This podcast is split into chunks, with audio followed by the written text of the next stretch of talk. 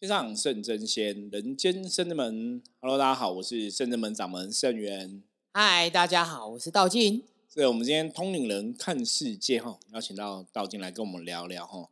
嗯，今天主要聊的主题，其实最近都还是会在灵修的这个同样的话题讨论。嗯，对，因为最近不知道是一阵一阵还是怎么样，最近在遇到很多修行的朋友。新的客人啊，新的听众啊，哦，都是有一些灵修的相关的问题。那他们也跟我分享了他们灵修的一些经验，然后是一些状况。那每次听大家讲完之后，我就会觉得，你捏把冷汗吗？不是捏把冷汗，就觉得傻眼哦，傻眼猫咪到不行。就是真的，可能这个时代真的不不一样了，就是不太懂，就是。以前早期，您说可能二几年之前，我刚接触灵修的时候，当然也有些不 OK 的老师或怎么样，可是好像比较少。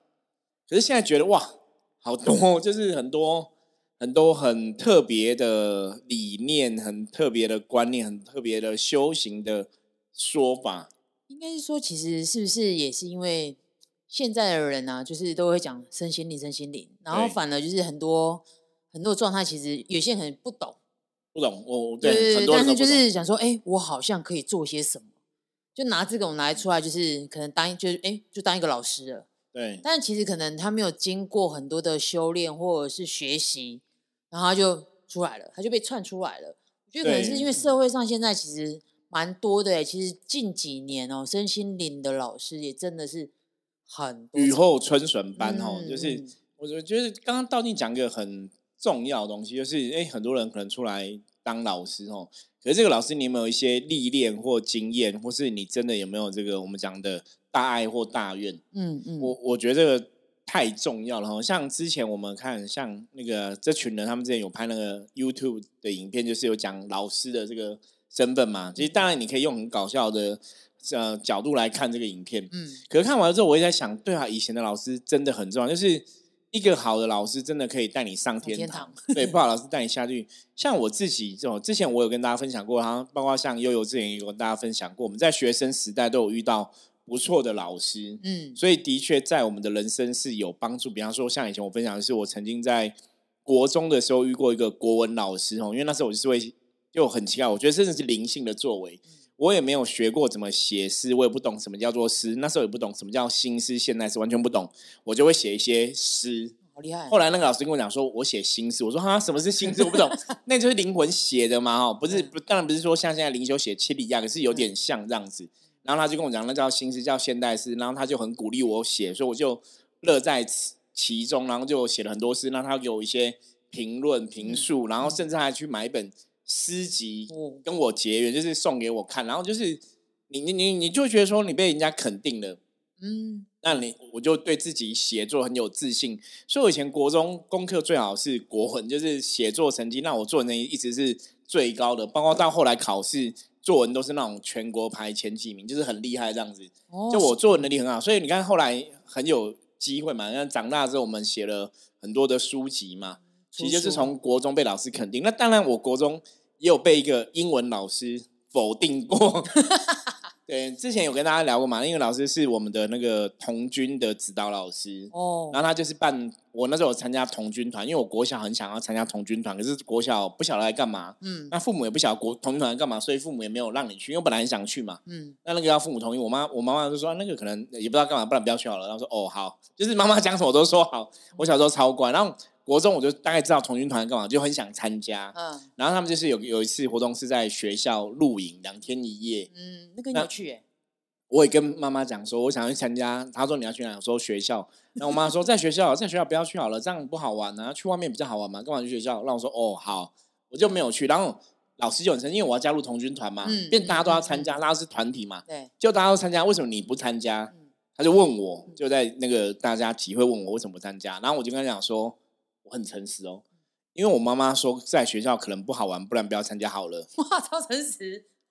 我就被骂，我被飙哎，我被狠狠的骂。我忘记他骂我什么，可是我记得他是抓狂，接近抓狂跟疯狂似的骂我，就是怎么就是这么听话，然后也不会想要跟对，没有他可能觉得童军团就是要团结。可是我那时候还国中年级，我我觉得我小时候真的是其实我一一直以前我都看到说，我小时候超乖，就是妈妈 说什么都是圣旨，就是你会觉得妈妈讲话是对，所以我不会去思考。嗯嗯，真的是在长大之后，真的懂了事情多，才去思考说，那这个事情到底怎么一回事？我以前是真的，就妈妈讲什么我就相信，妈妈讲就是真理。可是那时候你不会想要吗？我想要啊，可是妈妈叫我不要去，我说哦好啊，因为家长要同意嘛，妈妈就没有去嘛，所以我就被骂。那骂完之后，我就非常不喜欢上他英文课，所以上英文课我都不太想理他，所以我英文就变很烂。好，所以前面这个重点就在讲说，其实你看哦，真的我自己的经验，那包括很多人都应该都有相关经验，是一个老师其实很重要。嗯，你的一言一行、一举一动会影响到别人。嗯，那我们更不用讲说灵修上修行的老师。所以其实这样算，我觉得大家可能就是在这种社会里面，觉得我觉得动荡吧，就是大家会觉得希望可能刚刚心灵不安定，对，然后想要得到肯定啊，然后想要得到一些就是心灵上的安慰啊。我觉得所以就比较比较去寻求一个老师的身份，嗯，就是去追求这些东西。可是就是回到刚刚，就是但是你真的想要是什么？也许他其实并不了解。对，因为有个很大的问题，因为我后来发现，就是很多时候，当像刚刚到你讲，我们都会去寻求一个，也许我们想要得到一个老师的一个支持，或是慰藉，或是一个老师给我们一些意见。嗯，我觉得那个其实透露出来的潜意识，是因为当事人对自己是没有自信的。嗯嗯嗯，因为我们太习惯，我我觉得一个最大的问题就是，我后来发现，我们真的大多数人太习惯于生活的一个状况，就是我们去问别人，问专业，问别人，然后不要自己去判断，就是。到后来啊，其实如果我没有做这行，成为一个老师这个身份，我没有通过修行去自省的话，我大概也会很习惯去依赖别人给我答案。就是我问别人，你跟我讲我要怎么做比较简单，而不会自己去想。嗯嗯。那到后来是因为我真的成为一个老师的身份，成为一个师傅的身份，我才会自己去思考说，哎，很多事我们可以自己做决定啊。为什么我们要对于自己做决定要有很大的一种恐惧在？所以，我嗯，那这样子，我觉得可能是小时候可能就是选择啊。对。就是我们其实可能是，也许是东方的教育或者什么的，其实大家的选择这件事情，对很多人来说其实是一个困扰。应该是，就是我选择我到底要过怎样的人生呢？然后我要选择怎么样的开心？然后遇到什么状况，我应该怎么去解决它？对，可能真的就是比较缺乏练习，我觉得可能有点是这样子，所以就变导向于说啊，因为因为不会嘛，那有那如果说出现一个老师或者什么，我觉得啊，他好像很厉害，所以就跟着去了。对，可是现在因为很多灵修的老师哦，我我我们我们但不了不了解大家是怎么出家的啦，就是你怎么进入这一行的。可是其实有些我们看灵修老师真的，就像以前我的理性啊，我说以前我常常讲我很铁铁齿嘛，很理智嘛，吼，像道静也是，我们都是很理智的人。以前我遇到这种老师，我都觉得，其实以前的我都看到这种老师，第一眼我就会说这是骗人的。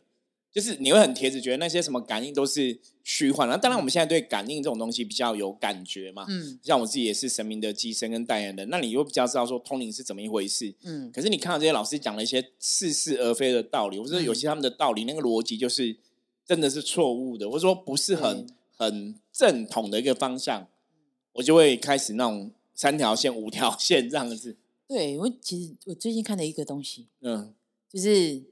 然后我们就是就一直回到那这前几集不是我们是讨论到那个济公师傅吗？对，我最近看了一个影片，一个济公师傅他拿一个武士刀，大概不长，大概三十公分嘛，然后就会从自己的手画下去，舌头，对，画舌头，嗯，然后画完之后呢，就是我觉得应该有？应该是显神威啦，对，对，但是他下一幕就是他打他的信徒，嗯。然后我就在他为什么要打他信徒？可能信徒不乖之类的吧。我在我对，也许也许也许就拿那个济公扇，然后就一直这样狂打这样子。然后我就其实我会想想说，那你们真的想过神真的会做这件事吗？神其实是会用劝的，会用说的去去度化你，或者是让你了解。我觉得神其实会让想要让人类了解，嗯，这是怎么一回事。那可是应该基本上不用打的。可是，当然，有的人可能会不同的角度，会觉得神明打人，可能这个人真的很坏啊。神明有可能会打人，也是有可能。我觉得那个还是要去知道前因后果了。可是应该这样讲，我觉得时代在进步，就是以前的神，我们说台湾早期的神，以前的神明都是降价嘛，嗯，鸡同杠杆，然后超五宝嘛，嗯。坦白讲，大家应该也知道，就是那是以前早期很多神明在显现神威的方法。现在这些其实真的越来越少了，大部分其实应该。传统的或者我们讲一般民间信仰，大概百分之七八十以上都是走灵修派的系统，哦，拜五母啊，然后是金母啊、九天玄女等等的。嗯，现在其实大多数啊，所以像最近其实来问我问题的这些朋友，大部分他们后面的老师或是他们后面的信仰，很多还是一样啊，要是金母啊、九天玄女比较多。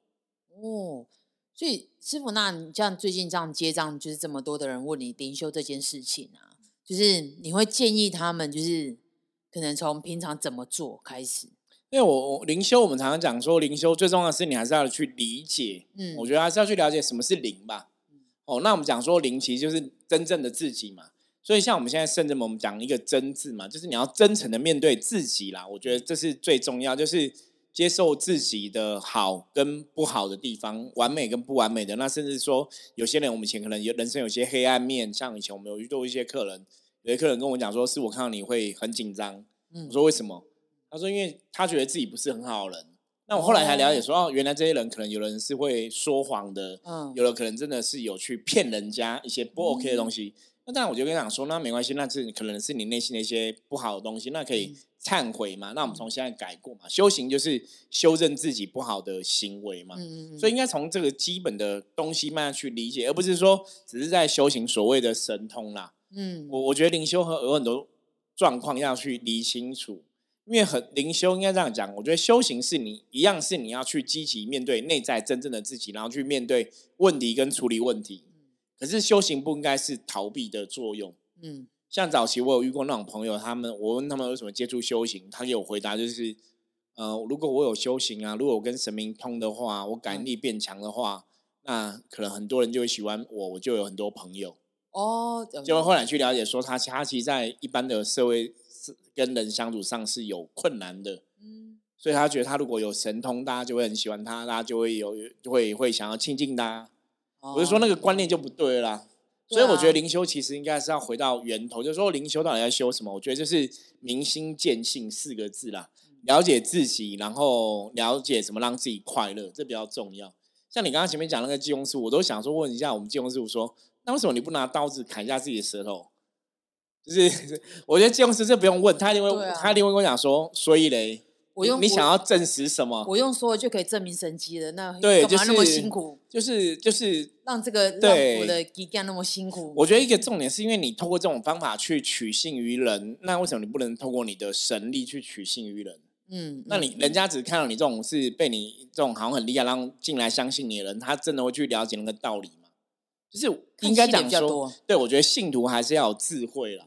也是在这个部分，所以其实他们，我觉得大家其实现在看这种东西，有时候会看有点像在看戏剧啊。就是你真的你你对你那你要不要走进去，这是另外一回事。对对，因为但是我觉得这当然是用一个比较另外层面来看的。但如果是现在的身心灵的层面来说的话，其实有很多很多其实是失衡的。就是我觉得人人现在是失衡的。那如果像在这种失衡的情况之下，是不会建议，就是比如说有些人可能对于修行其实还没有什么想法，对，那他们可以做些什么？对，一般来讲，其实要找到自己平衡点，其实最简单讲，就是我们前一直有跟大家分享过嘛，嗯，先嗯花个时间静心一下哈，安静下来，然后去思考一下自己现在人生就是是快乐或是满足的嘛，嗯，那当然你要去怎么检视自己的状况，现在是 OK 的话，就是看你睡觉睡得好不好。嗯，比方说，如果你你睡觉每天睡觉都可以躺下去睡，就很开心就睡着，那应该你现在人生状应该是蛮 OK 的。可如果你真是有严重失眠状况没办法睡，那你就要去找出为什么什么样的状况造成你的内在压力，就是你要知道失衡的原因在哪里，然后去找出那个问题，我们才能来讨论进一步怎么来做，让自己的身心灵状况达到一种平衡。哦，所以大家就是还是可以先去整理自己。对，很重要。哦，先整理自己，就每天花个时间嘛，花个五分钟、十分钟，静心一下，思考一下，嗯，应该都对人呢会有很大的帮助。那当然，都说你如果说真的觉得你对修有兴趣的话，也许我们可以从简单的打坐、冥想慢慢开始进入这样子。但那是没问题。我有看过，又看过一个，就是我很爱看有的没的，就就是有那种课程是那种开第三只眼。对对，那就是因为我看到他是从先从。光就是有些人可以先看到一个，对对对，可能看到光，然后再来是看到自己的元成功。对，是不是你觉得这个是？我觉得启发潜能的这种事情，其实没有好或不好的差别。我觉得当然是那是可人类可以选这个方法。那就像以前有那种你你知道以前有那种什么速读嗯哦记忆训练，因为我记得我小时候有去上过，嗯就是我我很好奇，那不是小时候那长大了，好像是二十岁还是二十几岁，我去上那种速读的课，因为我很好奇为什么人家可以这样子。他的确是有一个方法训练你读，嗯，然后你真的可以一目十行，可是那就是要练习，嗯嗯那就是在练习那个能力。所以我，我相信人的能力是可以被激发出来的。所以你说这种开启第三只眼课有没有它的道理？以逻辑上来讲，哎，好像真的有道理。嗯可是前提是我反而会比较好奇说，所以我们现在为什么需要去开启第三眼？嗯嗯，那个对原因什么？就是你你这样子好好的工作，然后上班赚钱生活。你看，比方说像台湾现在周杰伦，对对，然后气有就是有老婆小孩五子登科，什么都很好啊，也很幸福。他不用开第三眼吧？嗯，郭台铭会想要去开第三眼吗？不用啊，对，那我们为什么他们没有开第三眼，人生也很好？那为什么我们要开第三眼？我们的用意是什么？开启我们的潜能吗？嗯那开启潜能一定要第三眼嘛？因为我觉得碰到这种比较玄学的东西，比较无形世界的东西，应该这样跟大家讲哦。我们通灵人看世界，其实一直在分享这样的东西，因为我们常常都在讲能量，能量嘛。嗯我觉得就是要让大家有个正确的观念，就是当如果你要去碰触到无形世界的东西的时候，你要特别谨慎，因为就是因为它是无形的，所以我们摸不着、看不到，我们没办法很清楚的去描述，所以它其实也伴随了很多的风险。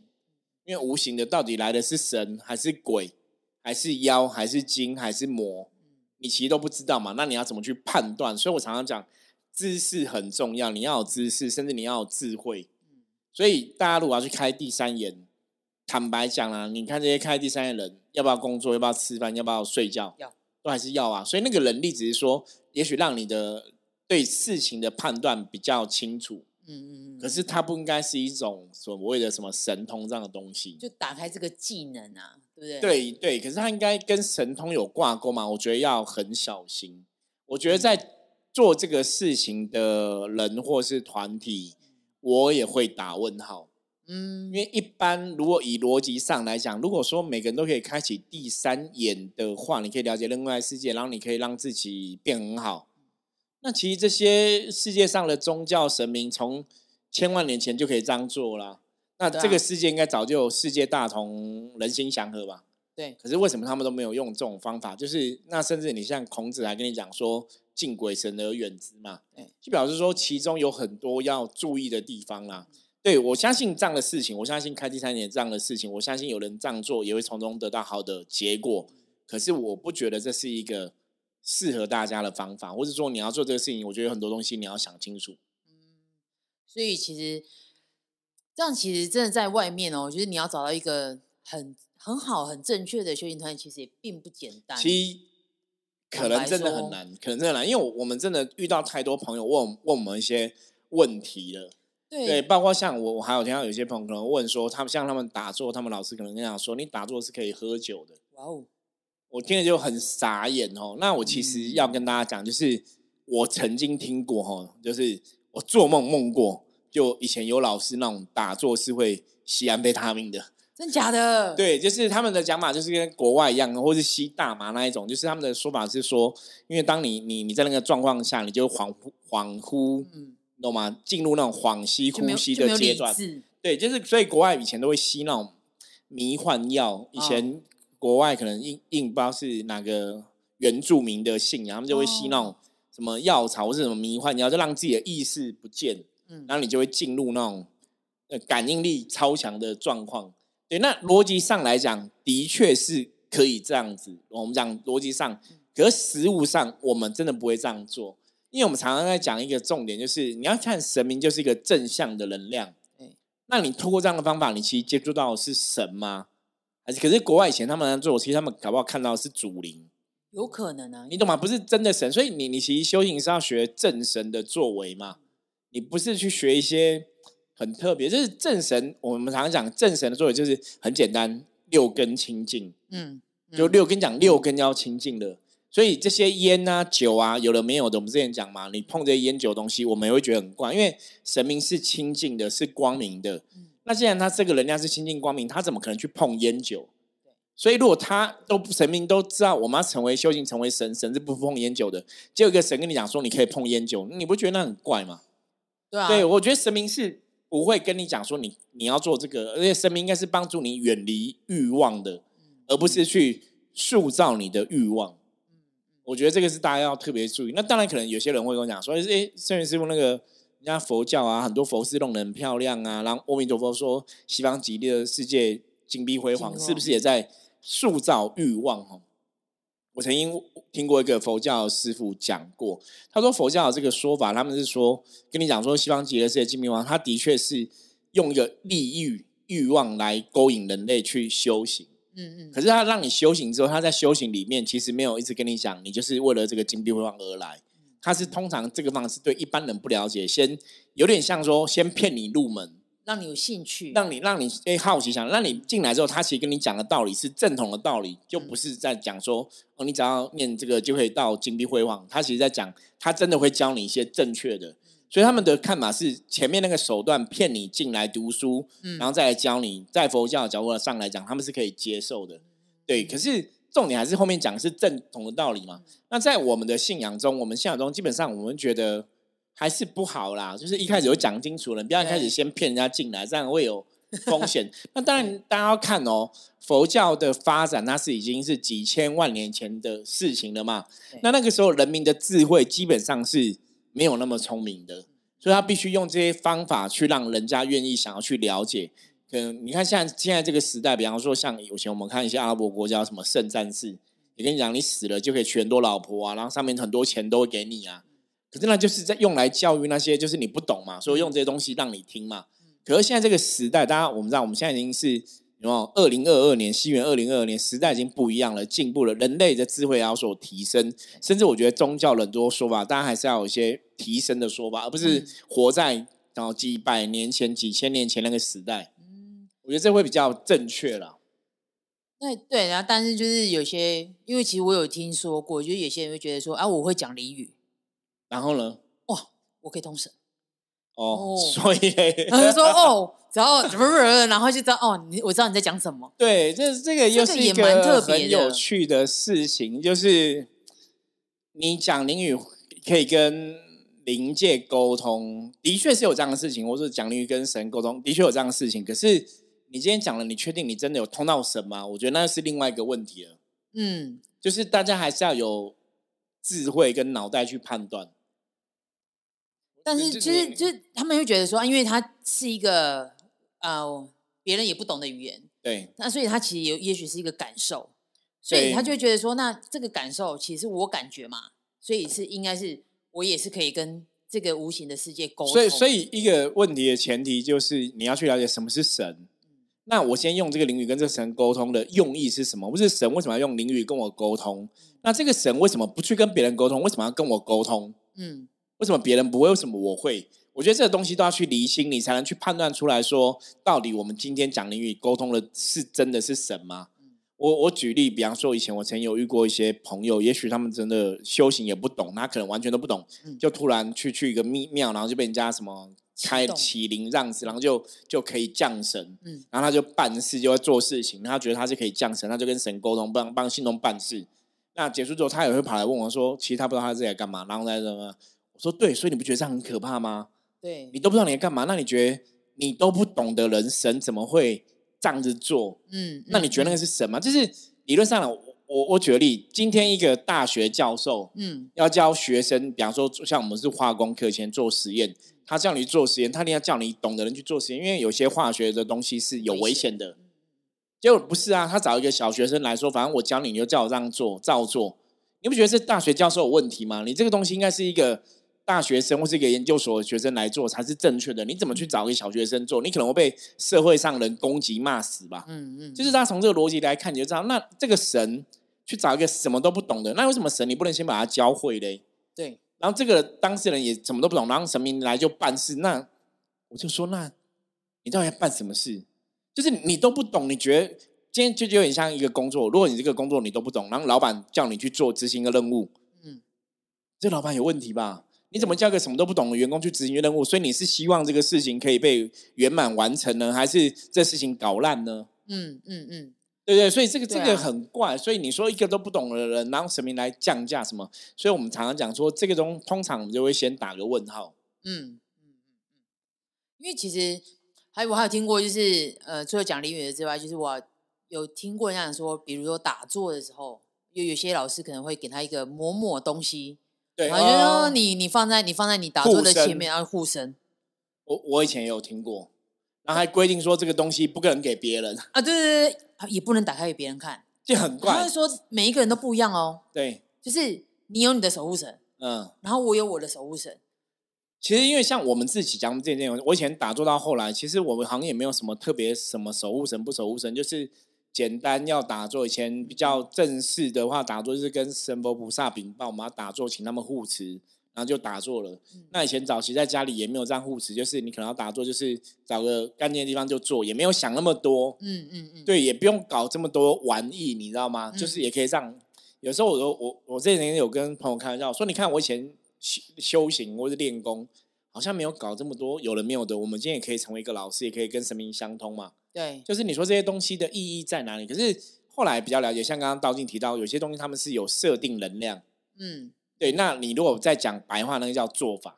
哦，对，讲好听叫设定能量了。嗯你要讲嘛，他说那个东西是被做法过，所以只能否否你用这样子。那为什么明明修行就是一个简单的打坐，你还要这个老师还要帮你做法？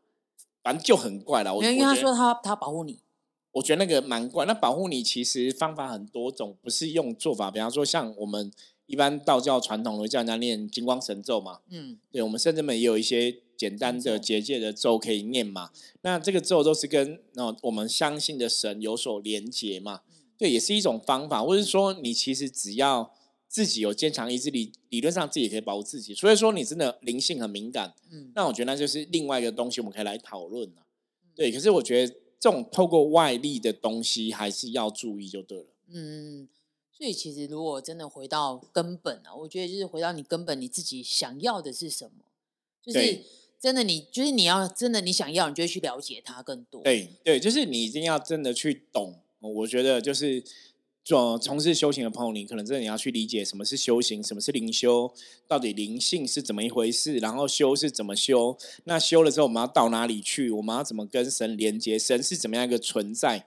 这就是我们在通灵看这一直以来在讲重复的话题嘛。嗯你要了解这个能量，了解什么是正能量，了解什么是负能量，那你才能从修行上面得到好的结果，还能帮助自己的人生更好。那你如果没有搞清楚这些，其实很多在修行过程中可能就会越修越糟，嗯也是会有嗯这样的风险存在。所以其实师傅为什么他就是再出一次那个象棋的这一本书？对原因是因为其实你想要透过象棋让大家就是其实有一个一一个学习。对，因为其实象棋占卜是只要你看得懂文字，你都可以算嘛。那也嗯许佛教以前有个方法，他们就是会教人家哦，他们就是占茶善恶业报经有提到，就是也是透过占卜去判断末法时代这个老师 O 不 OK。那也许也是一个方法。那当然，我觉得占卜是可以相辅相成的，跟你的知识啊、智慧啊，哈，那个也相辅相成，它有个判断的一个依据在。对，所以如果大家有兴趣的话，其实我们那个象棋占卜秘籍是可以参考一下哈。然后当然就是我如果买我们项目象棋占卜秘籍书籍的朋友啊，其实我们都会有个专属的赖的群组嗯可以嗯讨论，所以有问题就可以直接问。然后大家可以在里面学习，这样对大家可以直接问。之前嗯也有朋友跟我讲，他说他觉得说，摄影师我觉得你太厉害，我说怎么说？嗯，他说我们买你一本书才两三百块，对，然后就可以得到你自己的这样子，就是师傅在里面教你这样。真的真我的，诶想起来，因为他就说，他觉得我很厉害是，他说其实外面的老师没有人会这样做。对，然后我突然觉得，对啊，这样子是显得我们太廉价了吗？不是两三百块就可以得到老老师这样子教导哦。对，可是当然，我觉得是因为我们是真的很有心想要去传递这样的知识啦。可是好像真的外面不会说你买一个两百多块的书就可以跟老师加入赖群组，老师会回答你问题。嗯嗯，就目前我们知道台面上在卖命理书的老师，好像没有人这样做过。对，因为有些老师可能会觉得就是哇，我只是卖你书而已啊，对啊，可就是是我我觉得大家自己去判断嘛，因为我们重点其实不是在卖书，重点是真的想要大家会这样一技之长，那可能可以帮助你自己人生往更好的地方去啊。对啊，而且其实象棋里面，我觉得圣元师傅很棒，就写到一个，就是写到《弟子规》哦，对，就是其实人我生的一种准则，对对对对，以前我好刚开始踏入修行的时候，其实没有什么太多的感应或什么的，但我就照着这个《弟子规》一直往前走。对，我觉得其实真的就是因为这些《弟子规》，其实你会有反省哦，就是自我自省部分，看有哪些地方可能没做好。对，所以那以前我都我都跟大家分享说，我其实我都是翻单科象棋。对，然后就可能我就问菩萨说，哦，就是这件事情我应该要怎么做？然后可能菩萨就会给你们一些指示，就是我就看《弟子规》。对，那是非常好的应用的一种方法。对啊，我觉得哎，那其实从那一一步一步的，我觉得其实在这里面可以学到很多很多的成长。我觉得你说啊，就多大的智慧什么？我觉得可能每一个人的感受力可能不一样。但我觉得《弟子规》其实真的是给大家很多很多的方向。我觉得它其实是人生的准则方向，这是我们的圣真门的那个重心啊，对，核心的宗旨这样子，大家也可以参考看看。嗯，好，那我们今天的分享就到这里哈。大家如果喜欢我们今天节目的话，记得一一样帮我们分享出去。然后任何问题的话，加入圣真门来跟我们取得联系。好，我是圣真门掌门圣元，我们下次见，拜拜，拜拜。